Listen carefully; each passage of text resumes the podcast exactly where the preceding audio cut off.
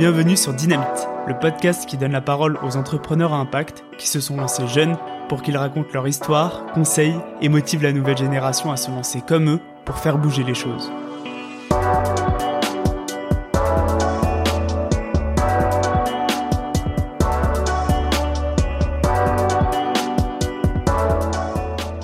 Lors du premier épisode, Juliette de Ticket for Change m'avait parlé d'Uber et de son super projet La vie est belt, une entreprise qui conçoit des accessoires de mode et de textile à partir de matières récupérées, et notamment une fameuse ceinture à base de pneus de vélo. J'ai trouvé l'idée géniale et je suis parti le rencontrer dans le Nord. Hubert m'a accueilli dans sa coloc à Lille avec un grand sourire en train de moudre un café à la main et m'a tout de suite dit Fais comme chez toi, mec. Son histoire est vraiment inspirante un déclic social et écologique en Chine et en Colombie, un CDI refusé chez Decathlon avec un poste au pied des pistes de ski pour se lancer seul dans un projet aligné avec ses valeurs. J'espère vraiment que cet épisode vous plaira. Bonne écoute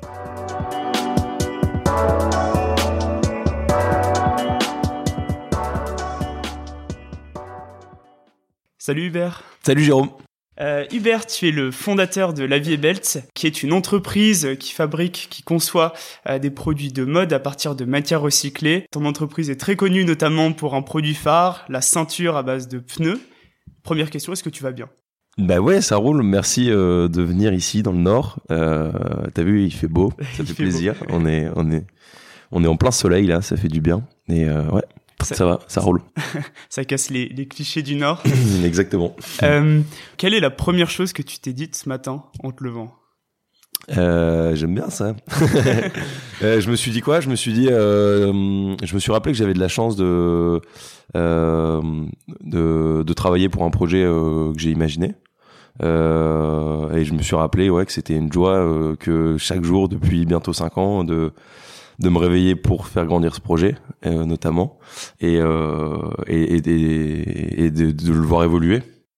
Trop bien. Euh, alors, Hubert, première partie. Qui es-tu? D'où viens-tu? Je te propose que tu nous racontes ton parcours en commençant par la base. Où est-ce que tu es né et dans quel milieu tu as grandi?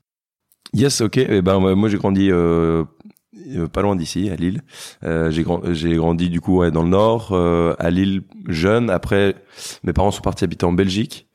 Euh, et j'ai fait un peu de scolarité en Belgique et à Tournai. Plutôt, moi je suis le dernier de famille d'une grande famille. On est cinq garçons.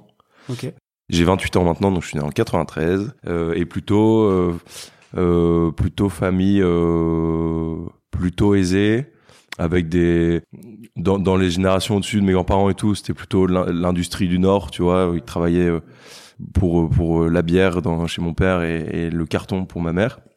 Mais donc plutôt bourgeois, bourgeois et famille euh, grande euh, du Nord, quoi. Ok. Favorisé, je dirais. Tu, euh, tu disais que les études, ça allait, mais que c'est pas forcément ce que t'aimais le, le plus, tu me confirmes? Euh, ouais, je, je, je, suis pas hyper scolaire, on va dire. Ouais. Euh, j'aime bien l'action, j'aime bien euh, faire pour apprendre. Donc euh, être euh, derrière un bureau, c'était c'était pas ma, ma grande force. Donc euh, j'ai quand même eu mon bac est avec une mention assez bien et et j'ai j'ai pas redoublé en passant à chaque fois un peu au au ras des pâquerettes et, et derrière j'ai fait un BTS en alternance enfin j'ai fait un BTS pardon intégré à une école qui s'appelle l'ICAM euh, une école d'ingénieur à, à, Lille, euh, pour vite pouvoir faire de l'alternance, ce qui me permettait d'avoir des études euh, payées par une entreprise, d'avoir un petit salaire et d'être très vite dans la vie active, puisque à 19 ans, je me retrouvais euh, ingénieur à mi-temps dans une boîte. en l'occurrence, c'était Decathlon ouais. pour trois ans. et donc, c'était ma première expérience pro de 2013 à 2016. J'étais ingénieur pour pour les produits de ski chez Decathlon. Sans même parler de la vie belt, est-ce que tu as un moment où tu as eu un déclic social, écologique? Est-ce qu'il y a un moment que tu identifies ou tu as un peu toujours eu ça en toi? Euh, Non, j'ai pas toujours eu ça.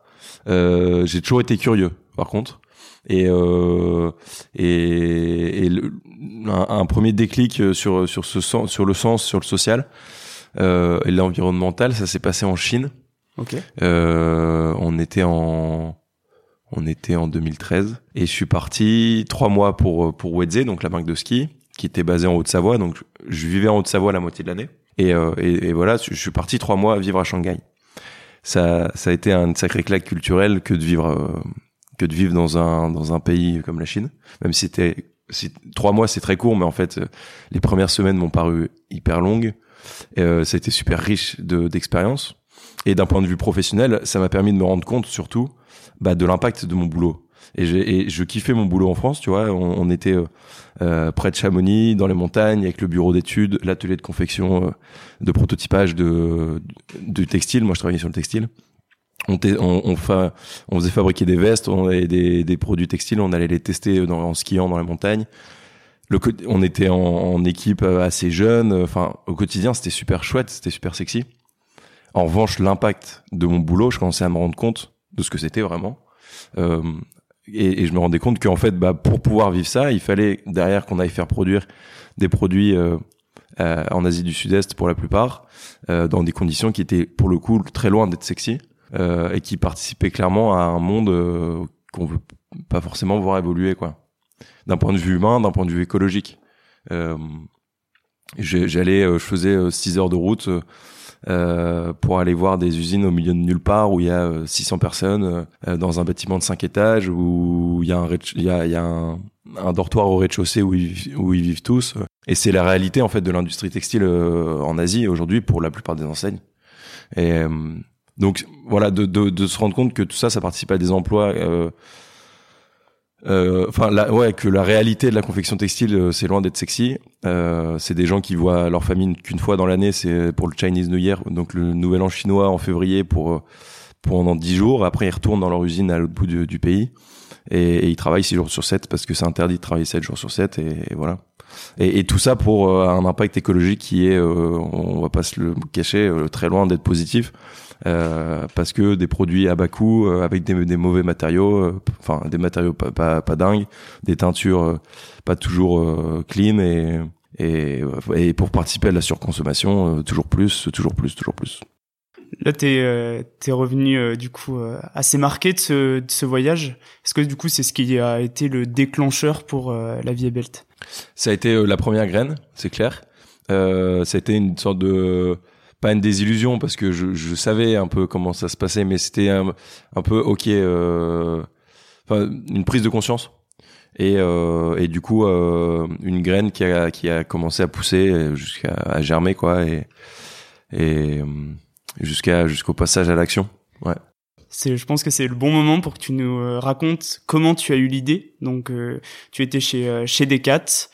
Euh, je crois que Decat te propose euh, un CDI, mais toi, euh, tu avais déjà une, une, autre idée. Est-ce que tu peux nous raconter le, la création, la naissance de l'idée de, de la vie est belle Avec plaisir. Le, le, deuxième déclic, il s'est joué à l'étranger aussi. mais je trouve, dans, dans tous les cas, ça fait du bien de sortir un peu de son cocon parce que ça permet de prendre de la hauteur sur toutes les barrières de notre milieu, de notre entourage, et, euh, et, et, ça permet de prendre des meilleures décisions, je trouve. Mais il n'y a pas besoin de partir à l'autre bout du monde, hein, mais euh, réussir à, à, prendre de la hauteur là-dessus, ça fait du bien. Et cette deuxième déclic, je l'ai vécu euh, à la fin de mes études, c'était en 2016. Je suis parti en Colombie pendant six mois pour euh, mon projet de fin d'études, et ça m'a conforté dans mon choix. C'est là-bas que j'ai vraiment, ok, pris la décision de de refuser le, le, CDI qu'on me proposait après ça, et et de et de me lancer sur ce projet.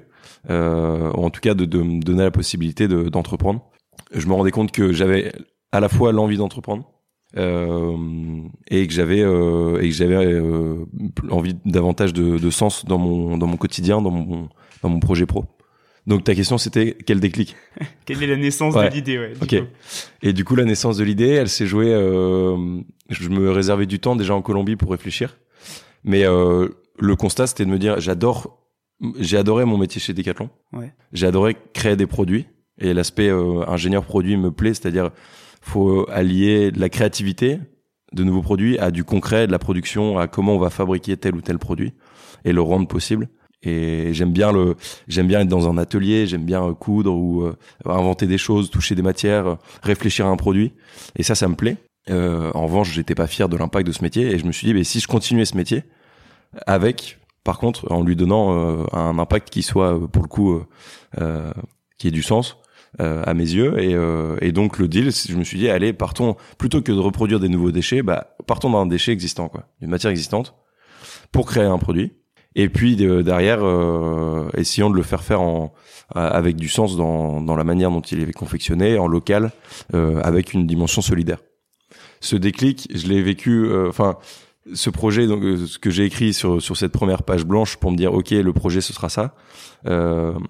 Euh, ça, euh, enfin, il a été nourri aussi par mon expérience au Colombie. Je, faisais pas mal de projets là-bas, et notamment je faisais de l'animation euh, le mercredi après-midi pour des personnes défavorisées dans un, pour des jeunes dans un, un quartier défavorisé au sud de la ville.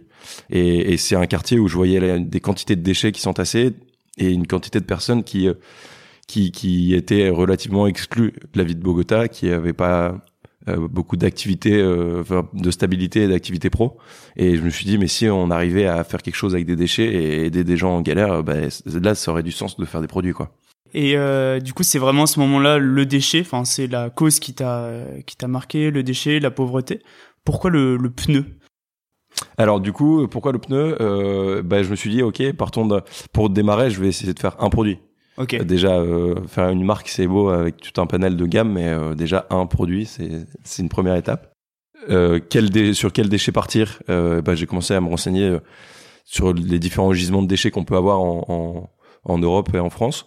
Et, je suis assez vite tombé sur le pneu parce que c'est un déchet qu'on a du mal à éviter. Aujourd'hui, on n'arrive pas, enfin, sur un vélo, il n'y a pas d'alternative à mettre des pneus sur ses roues, quoi. On peut pas rouler sur la jante. Euh, et derrière, euh, donc c'est un déchet ouais, qu'on n'arrive pas à éviter et à la fois qu'on a du mal à revaloriser une fois qu'il est usé. Et euh, en, France, c'est plus de 300 000 tonnes de, de, pneus qui sont incinérés chaque année.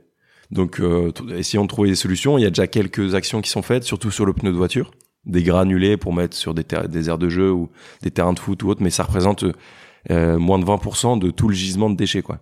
Et sur les pneus de vélo, il y a, y a rien du tout qui est fait. C'est plus de 10 millions de pneus de vélo incinérés chaque année. Et, bah je me suis dit si on... là il y a un vrai besoin. Et si j'arrive à faire quelque chose avec ça, potentiellement il y a du monde qui est prêt à, à me filer ses pneus quoi. ok.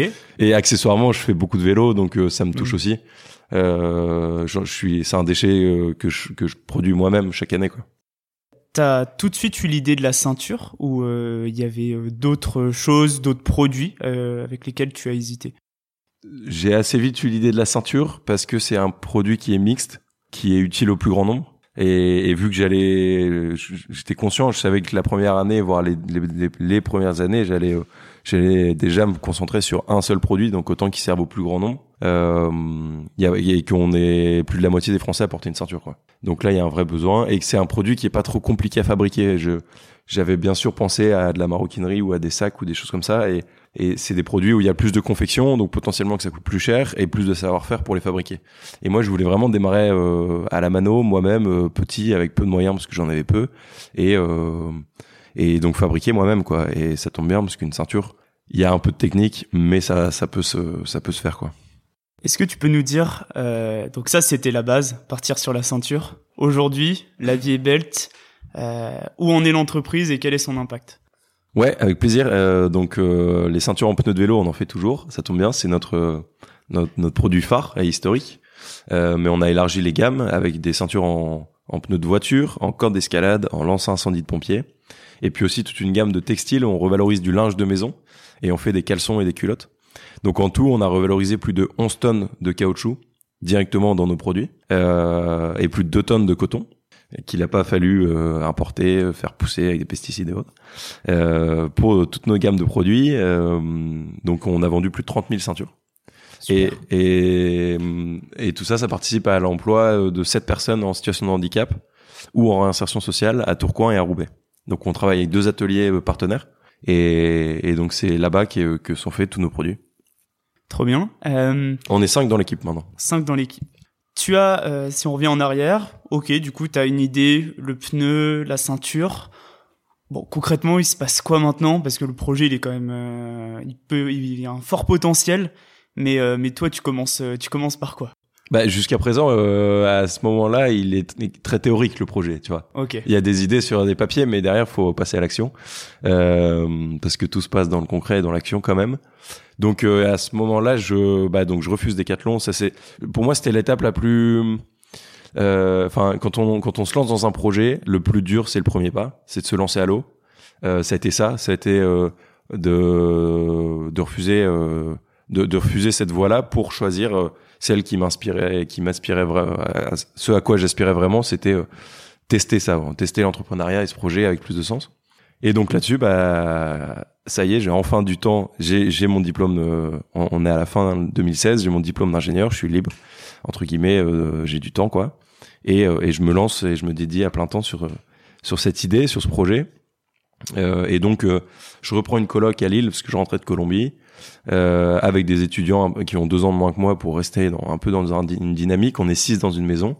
Et là, j'installe un atelier dans la, dans la cave euh, et je commence à prototyper. Donc, je crois beaucoup au terrain, donc je vais à la fois avoir des ateliers de vélo pour comprendre concrètement comment ça se passe, le pneu de vélo, comment est traité ce déchet, est-ce que c'est une galère? Euh, Je me rends compte que en fait les ateliers de vélo doivent payer l'incinération, donc déjà ils polluent, mais en plus c'est une charge de finance pour eux. Euh, donc je commence à collecter moi-même avec mon vélo les différents ateliers euh, autour de chez moi à Lille. Et puis euh, en parallèle, euh, bah, j'essaie de faire des ceintures avec des pneus de vélo. Je galère pas mal. au début, je suis vraiment, enfin voilà, j'essaie plein de choses quoi, mais avec mes ciseaux à me faire mal aux doigts. Et puis et puis j'avance étape par étape. J'aimais bien me fixer des des ouais des, des étapes euh, très concrètes et euh, et atteignables pour me sentir avancer quoi. Donc la première étape c'était de réussir à faire une ceinture. Euh, chose que j'ai réussi en quelques jours, mais elle était vraiment pas très belle quoi. Et donc la deuxième étape c'était de faire une belle ceinture. la première elle était fonctionnelle, la deuxième elle était belle et fonctionnelle quoi. C'était ça l'enjeu. Donc là, c'était réussir à mieux découper. Donc là, c'était plus de galère. Quelle technique utiliser Donc qui pourrait m'aider Et là, j'allais questionner, j'allais euh, rencontrer des gens qui pouvaient m'aider techniquement, concrètement. quoi. Euh, j'ai été voir des cordonniers, des artisans cuir. Et, là, de fil en aiguille, je suis tombé sur un artisan cuir à Dunkerque qui m'a euh, qui, qui m'a consacré une, une, matinée entière et qui m'a transmis euh, un peu de son savoir-faire et on a réfléchi ensemble pour trouver des solutions et il m'a filé un vieil outil que son père lui avait filé et, et c'est de ça que j'ai commencé à, à, décrire un à écrire un process de fabrication et à commencer à réussir à produire quoi. Ok donc là t'avais euh, le produit que t'imaginais à ce moment-là. Et au bout ouais, au bout de quatre mois je dirais je commençais à avoir un process à pouvoir faire des petites séries quoi. Ok super. Et j'ai fabriqué son ceinture moi-même et l'étape suivante, ça a été euh, la partie commerciale, donc euh, commencer à les vendre. pour euh, et donc et, et, vendre sans ceinture, ça c'était en juin 2017, le, le début officiel de la Vie Belt. Là, on avait vraiment où j'avais des clients que je connaissais pas et qui m'achetaient des produits. Et ok, donc t'as tes sans ceinture. Comment ça se passe les, les premières ventes? C'est du bouche à oreille, site internet? Euh, Pas de site internet, une page Facebook. Ok.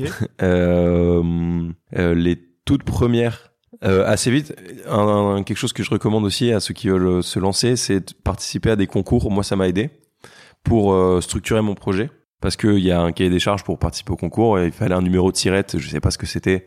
Donc j'ai créé un statut auto-entrepreneur pour avoir un numéro de tirette. Il fallait un logo, donc j'en avais pas. Donc j'ai demandé à une pote de me faire un logo, qui est toujours celui actuel. euh, on va changer d'identité graphique bientôt. Euh, mais, mais ça marche. Et, trouver un nom, donc euh, euh, et puis euh, apprendre à pitcher son projet devant un jury. Donc tout ça, ça m'a cadré. Et en fait, je suis arrivé finaliste d'un premier concours. et donc il y a eu le journal local La Voix du Nord qui a fait un article qui est venu dans, dans la coloc, dans ma cave et qui a fait des photos et qui a dit regardez c'est magnifique la vie est belle tac tac tac avec des ouais qui mettait en avant le projet et ma page Facebook et de ça euh, bah, des gens qui me contactaient qui venaient soit me déposer des pneus soit acheter les produits Super. dans la dans la coloc quoi qui venait sonner quoi. Ça, il y a pas eu un moment où tu t'es dit, euh, ok, ça va vite. Enfin. Alors, ils étaient pas des milliers à venir acheter, mais il y en a eu euh, plusieurs. Ouais, je, bah, je, ça, ça commençait à, à, à, se dérouler un peu et je me rendais compte qu'en fait, on, on maîtrise pas tout et qu'il se passe des choses après, euh, en provoquant la chance, après, on, il se passe des choses qu'on n'a pas prévues, quoi. Tu as également participé à des, euh, en tout cas, un programme euh, d'accompagnement, Ticket for Change. Euh, ça, ça t'a apporté quoi pour ton projet? Bah, C'était la même année, donc l'année de lancement. Bah, je dirais que ça m'a apporté encore une fois du cadre et un peu plus de, rigueur et d'organisation dans le projet. Ça m'a permis, moi, perso, de, redéfinir, en fait, de mettre des mots sur pourquoi j'ai envie de faire ce projet. Et ça connecte quoi en moi par rapport à ce que j'aime faire, par rapport à mes talents?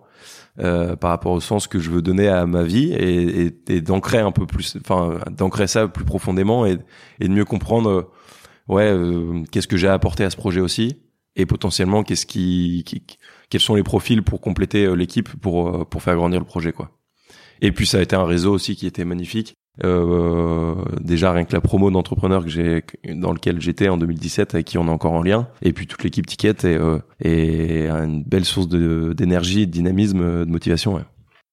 toi tu as décidé euh, ou en tout cas je sais pas si tu as décidé mais tu entreprends seul. C'est-à-dire tu es, es seul fondateur. Est-ce que ça c'était un choix? Ou c'était enfin c'était par défaut c'était comme ça? Est-ce que tu as déjà pensé à t'associer? Euh, j'ai déjà pensé à m'associer. J'ai pas, euh, euh, j'ai pas passé beaucoup de temps à chercher un associé. Je me suis dit, si si si à la rencontre, elle se fera. Euh, enfin, je crois au destin aussi parfois et à la vie qui nous met des choses sur les sur notre route. Euh, mais je crois en fait au, au démarrage, j'avais envie de lancer seul parce que euh, parce que ce, ce projet c'était le fruit de mon expérience et de mon histoire et de ce que j'avais vécu euh, donc euh, je, je, je, me disais si, si je propose à quelqu'un d'autre, euh, forcément il aura envie de mettre sa patte et, et mais en fait moi j'ai vraiment une envie folle d'aller au bout de cette idée-là qui est très construite et concrète. Quels avantages et du coup quelles quelles difficultés tu vois du fait d'entreprendre d'entreprendre seul? Tu disais justement là ça permet par exemple de, de maintenir de maintenir aussi ta vision, ta patte sur le projet. Est-ce qu'il y a d'autres avantages que tu identifies? Euh, ben moi j'avais pas, j'avais à peine de chômage et je voulais assez vite euh, euh, pouvoir vivre de ce métier. Euh, et donc à partir de, j'ai bossé dessus à partir vraiment pleinement. Donc fin 2016, j'ai commencé à vendre en, en avril, mai, juin 2017 et j'ai commencé à me payer 1000 euros en septembre. Ok. J'avais 600 euros de chômage d'apprenti et donc jusqu'à là, je vivais avec 600 euros par mois et un peu de réserves que j'avais mis de côté. Euh, mais donc j'avais aussi cette peur entre guillemets de me dire si on est deux, euh, ça va être encore plus dur de se payer quoi. Ouais. Euh, mais bon voilà c'est ma manière de faire. Mais du coup euh, quel, quel autre avantage d'être seul euh, euh, une agilité, je dirais? Ouais. Euh, les décisions, bah, ça se fait rapidement du coup, euh, démarrage. Et, euh, et puis j'ai un caractère comme ça aussi, je pense un peu, enfin défricheur, fonceur. Euh, le taureau qui fonce euh, et donc euh, seul ça c'est c'est pratique. Il y a des moments où tu penses justement où c'est difficile de se dire bah en fait je suis je suis seul fondateur, peut-être des fois ce serait plus simple d'avoir un associé ou pas du tout. Bah ouais non mais de ouf, c'est pour ça que j'ai déjà pensé à avoir un associé. Ouais. Il y a eu beaucoup beaucoup de galères et beaucoup de de manque de motivation parfois ou en tout cas de remise en question. Je dirais surtout sur les deux premières années quand le projet est vraiment au démarrage et que et, et que qu'il y a encore beaucoup à faire. Je considère qu'on a encore beaucoup beaucoup à faire, mais on, a gagné en expérience. Ça va faire cinq ans. On commence à, avoir des process qui, qui tournent, euh, à être connus, euh, à vendre plus facilement qu'avant. Euh, donc voilà, il y a, moins ces, phases maintenant euh, de, de, remise en question.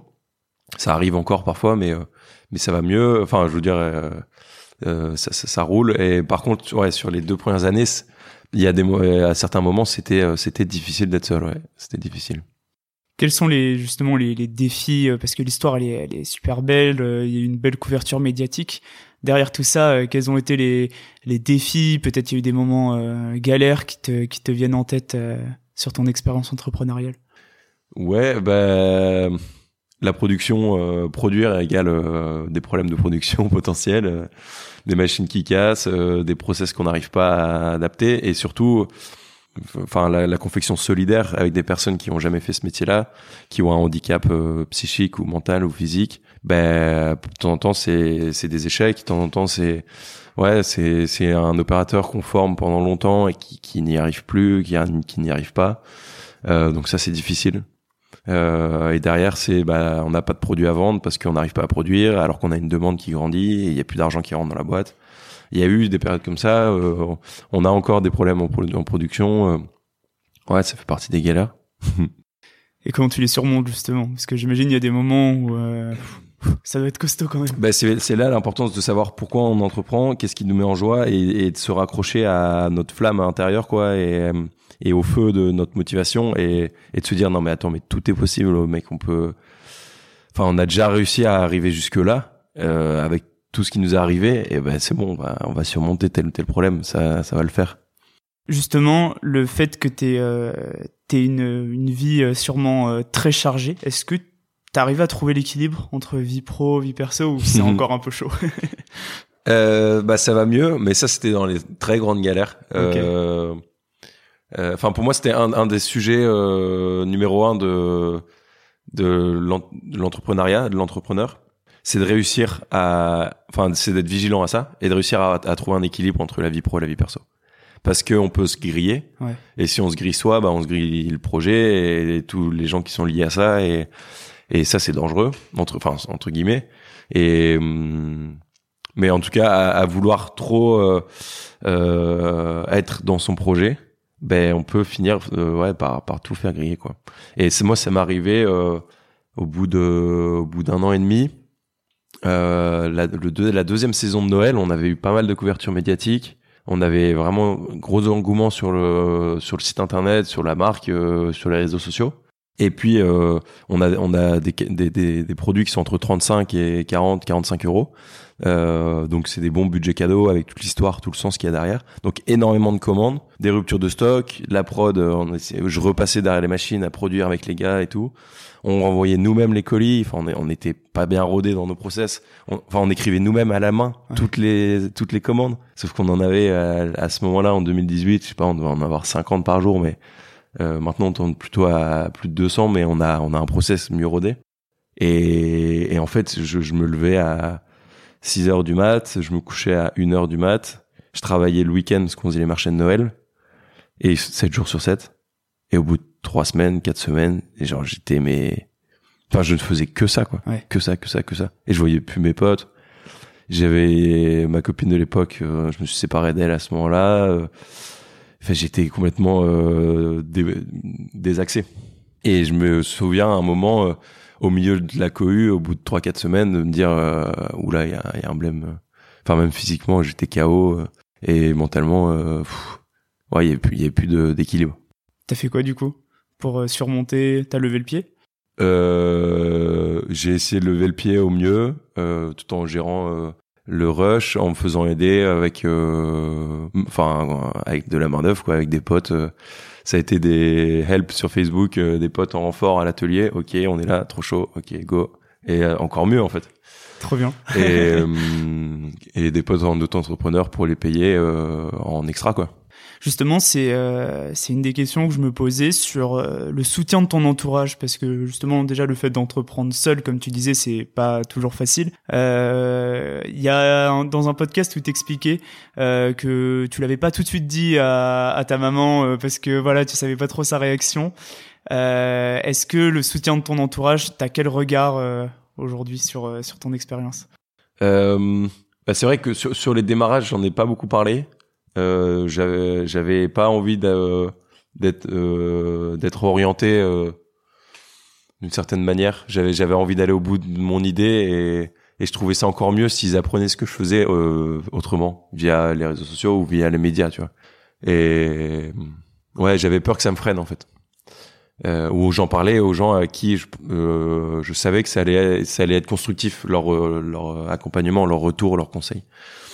Mais aujourd'hui, euh, écoute, ouais, je sais pas. Euh, enfin, en tout cas, j'ai, c'est c'est c'est chouette et beau. J'ai beaucoup de, potes qui me soutiennent et qui me disent que c'est c'est bien ce que je fais et, que ça les inspire et que ça leur donne envie de se bouger aussi. Et ça, ça me, enfin, une une des consécrations entre guillemets, euh, enfin, une des des missions euh, que je me donne, c'est de pouvoir justement ça, essayer de montrer que c'est possible enfin montrer qu'on peut faire autrement et, euh, et que c'est viable et que et que ça rend heureux d'agir et que et, et que allons-y quoi. Essayons tous euh, de donner du sens à nos actions à nos projets à nos vies. Et, et quand quelqu'un que je connais ou pas me dit euh, nous envoie un message et nous dit mais merci vous montrez que qu'on peut faire autrement et, et, ça me donne envie euh, je vais quitter mon taf pour me lancer ou pour rejoindre un projet. Et là c'est Waouh, c'est le meilleur salaire du monde. J'ai l'impression que ce qui est hyper intéressant dans la vie est belle et dans le développement de ton projet, c'est qu'au final, euh, chaque brique du projet, euh, t'as pensé à l'impact social, à l'impact euh, écologique, Euh, tu vois, le, enfin, t'aurais pu euh, juste euh, produire dans une grande usine du coin. Non, au final, t'as as vraiment aussi cherché cette démarche d'insertion avec les personnes en situation de handicap. C'est vraiment ça un, un élément fondamental quand tu cherches à développer ton projet. Bah, c'est d'être cohérent sur toute la chaîne de valeur. mais tu vois, c'est marrant parce que au début, les enfin, faire une ceinture en pneu de vélo, euh, ça faisait soit marrer les gens, soit euh, bon curieux, mais ils savent pas ce que ça va donner. Et puis c'est un, c'est un process particulier. Donc je sais même pas si passer par. Enfin, ce qui est chouette avec les structures solidaires, c'est que leur mission c'est d'aider des gens en difficulté à retrouver un emploi. Et donc elles sont euh, euh, globalement elles sont elles sont motivées et euh, elles sont prêtes à s'adapter et à se réinventer pour répondre à leur mission première qui est d'aider des gens et permettre des emplois solidaires. Et, et c'est ça qui est beau et qui est chouette dans ces structures et que j'adore et, euh, c'est que euh, bah elles sont prêtes à co-construire ensemble. Là où une boîte plus classique qui est pour lequel son objectif premier est le chiffre d'affaires, bah potentiellement elle me voit arriver avec ce projet un peu loufoque et elle dit bah mec on n'a pas le temps pour ce genre de truc. Nous on a nos process, on trace la route. Enfin il y a aussi une cohérence. Euh, enfin je trouve quand, quand, quand l'envie est commune et, euh, et, et, de faire le bien entre guillemets et de faire bien euh, avec une dimension solidaire et, et écologique, euh, bah on s'adapte ensemble et on construit ensemble quoi. Donc plus d'ouverture d'esprit euh, avec ce, ce, type de partenaire? c'est mon impression ouais. Ouais. Et c'est encore aujourd'hui quelque chose que tu penses quand, quand, tu penses au développement de la vie belt, euh, d'avoir un peu ce, c'est vraiment ces critères de cohérence euh, tout le long du projet? Bah ouais, carrément. Euh, tu vois, pour la, la logistique, on n'en parle pas vraiment, mais euh, on bosse avec une boîte qui s'appelle Mainforte euh, ici dans le Nord, qui, qui fait de la réinsertion sociale dans le, le transport pour collecter nos pneus de vélo. On bosse, euh, enfin voilà, nos, nos, enveloppes, c'est Pocheco, elles sont à 8 km de notre atelier, c'est une usine zéro déchet. ouais, on essaie d'être d'être cohérent et, et, pour continuer à montrer que c'est possible de, de faire autrement et de faire avec du bon, du bon sens, quoi. Justement, tu, tu, tu disais que c'était que des fois tu avais rencontré des gens qui rigolaient un peu quand tu leur dis bah moi mon projet c'est euh, euh, de recycler des pneus et d'en faire une ceinture. Ça doit pas être facile quand même euh, de faire face à la critique ou parfois aux moqueries. toi, comment tu as vécu si tu as rencontré ces situations-là? Euh, Faut prendre de la hauteur. Euh, faut croire en son projet, d'où l'importance d'être aligné, tu vois, de savoir pourquoi on le fait euh, ça et ça relie quoi au fond de soi, tu vois, et, et, réussir à passer au tuteur en fait. Et du coup, quand on est confiant au fond de soi et qu'on sait pourquoi on le fait, on se dit bah c'est pas grave, il a pas compris, mais moi je sais. Et un jour peut-être qu'il comprendra, j'espère, ou pas, on s'en fout. Mais moi je sais pourquoi je le fais et qu'il faut tout pour faire un monde aussi. Et c'est normal que tout le monde ne comprenne pas ce qu'on fait et ce que tout le monde fait. Et puis je trace la route et parce que j'y crois. Et il y en a d'autres qui y croient comme moi pareil que parfois quand il y a des zones de doute, c'est de se rappeler de, de relire un peu les, les mois passés, le passé et les victoires qu'il y a eu et de se dire ok lui il y croit pas mais mais j'ai gagné tel concours, je suis passé sur euh, sur France 2, euh, sur Brut et eux ils y croient et et il y a eu des millions de commentaires de gens qui y croient donc on y va. Hein. Est-ce que tu considères que tu as réussi aujourd'hui? Hmm. Bah c'est c'est hmm. Je pense que d'une certaine manière, ouais, j'ai réussi, en tout cas, à atteindre un palier. Euh, enfin, dans le sens une entreprise avec l'impact que je voulais lui donner, lui donner qui soit autosuffisante, autogérée, et, et avec ce ouais, c'est double impact écologique et solidaire, c'est vrai. C'est cool.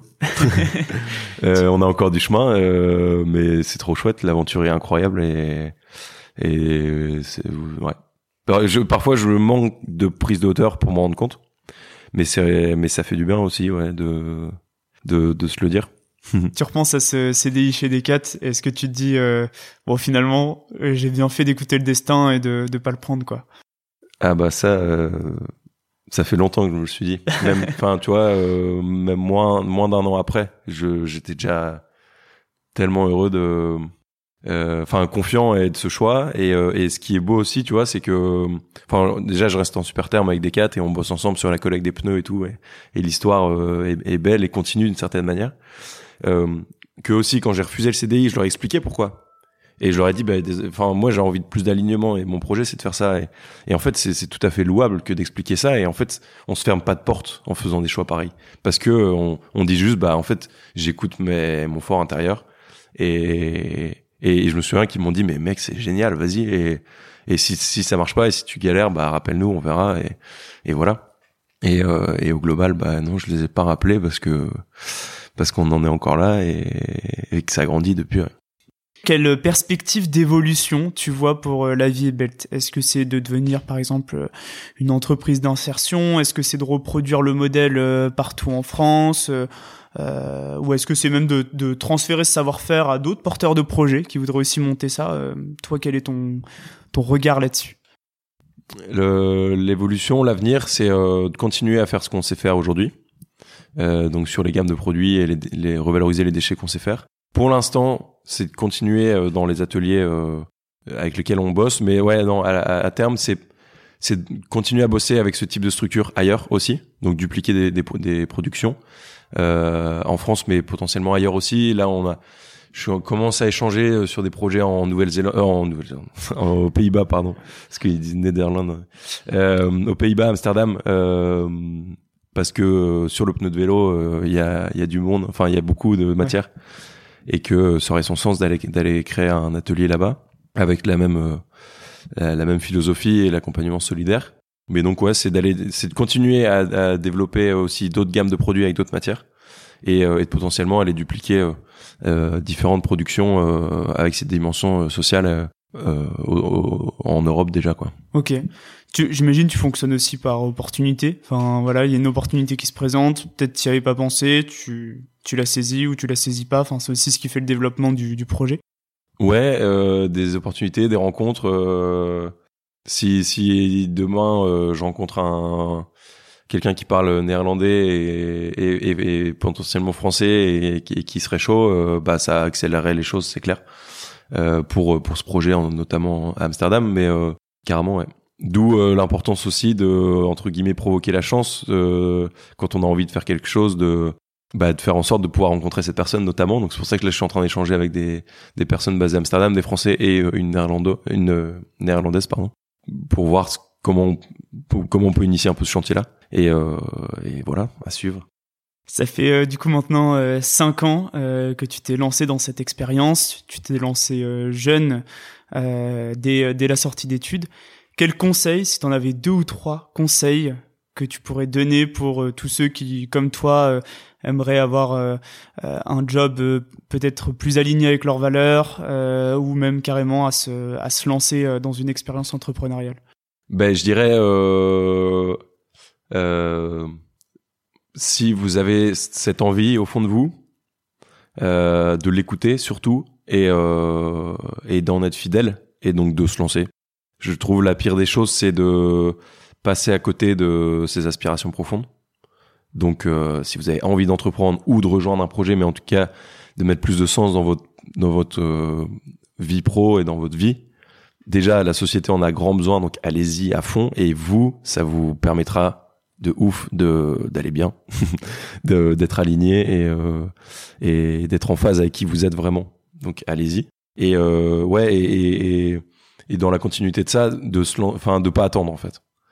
Plus on attend, plus on, on, se met des barrières, plus on doute, c'est le phénomène du, du plongeoir, tu vois, quand tu arrives au bout du plongeoir, euh, bah tu te fais ah ouais c'est haut, mais si tu sautes direct, bah tu te poses pas trop de questions et tu vas et tu l'as fait. Tandis que si tu commencé à attendre et à te poser des questions, en fait tu sautes jamais quoi.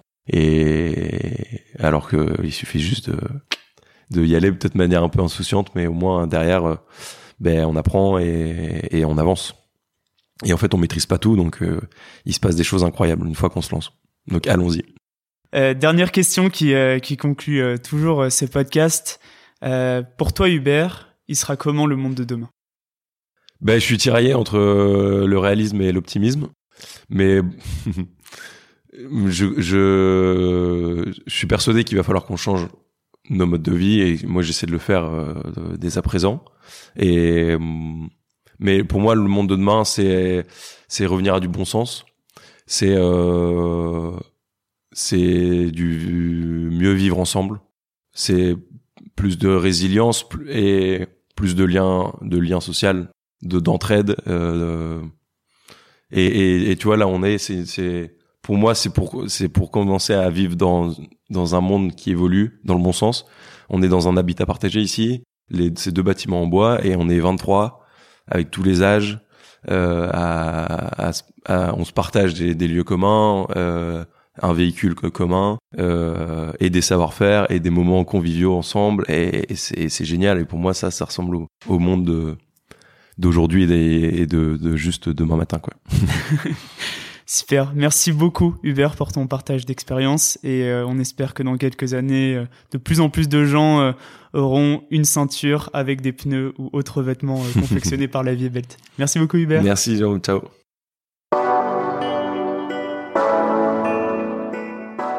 Le refus du CDI chez Decathlon a été pour Hubert le premier vrai pas pour se lancer dans cette aventure, la première prise de risque, et finalement, il ne l'a jamais vraiment regretté. Oui, entreprendre seul, c'est difficile, et ça, Hubert, il le cache absolument pas. Mais c'est possible, et c'est sûrement mieux que de s'associer avec la mauvaise personne. En revanche, il va falloir s'entourer euh, et oser demander de l'aide, c'est ce qui va permettre de tenir les coups durs, mais à l'arrivée, de peut-être vivre du projet qu'on a imaginé, comme Hubert. Merci d'avoir écouté Dynamite. Si vous avez aimé cet épisode, n'hésitez surtout pas à mettre plein d'étoiles sur vos plateformes de podcast préférées, à suivre Dynamite sur Instagram dynamite.podcast et en parler un maximum autour de vous. Vous pouvez également m'envoyer des messages pour me faire part de vos remarques ou de vos questions, ça m'aide vraiment à améliorer le projet.